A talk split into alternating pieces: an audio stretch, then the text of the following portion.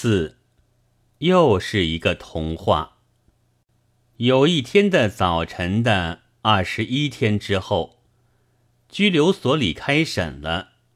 一间阴暗的小屋子里，上面坐着两位老爷，一东一西。东边的一个是马褂，西边的一个是西装。不相信世上有人吃人的事情的乐天派。录口供的警察吆喝着，连抓带拖的弄进一个十八岁的学生来，苍白脸、脏衣服，站在下面。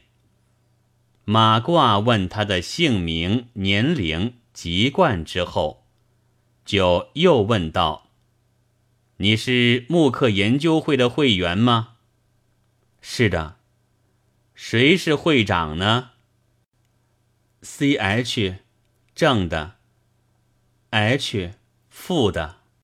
他们现在在哪里？他们都被学校开除了。我不晓得。你为什么要鼓动风潮呢？在学校里？啊！青年只惊叫了一声：“哼！”马褂随手拿出一张木刻的肖像来给他看，这是你刻的吗？是的，刻的是谁呢？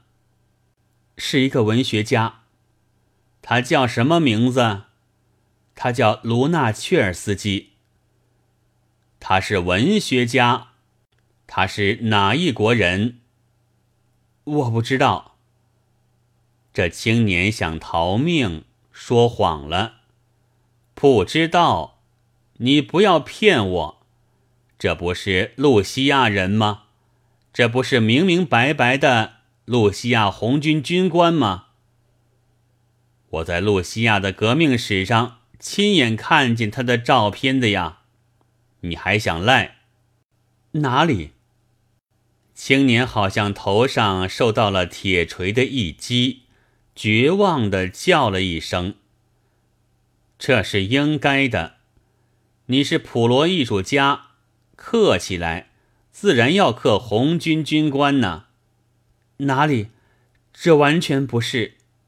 不要抢辩了，你总是执迷不悟。我们很知道你在拘留所里的生活很苦，但你得从实说来，好使我们早些把你。”送给法院判决，监狱里的生活比这里好得多。青年不说话，他十分明白了，说和不说一样。你说，马褂又冷笑了一声。你是 C.P 还是 C.Y？都不是的，这些我什么也不懂。红军军官会客，CPCY 就不懂了。人这么小，却这样的刁顽，去。于是，一只手顺势向前一摆，一个警察很聪明而熟练的提着那青年就走了。我抱歉的很，写到这里，似乎有些不像童话了。但如果不称它为童话，我将称它为什么呢？特别的，只在我说得出这事的年代是一九三二年。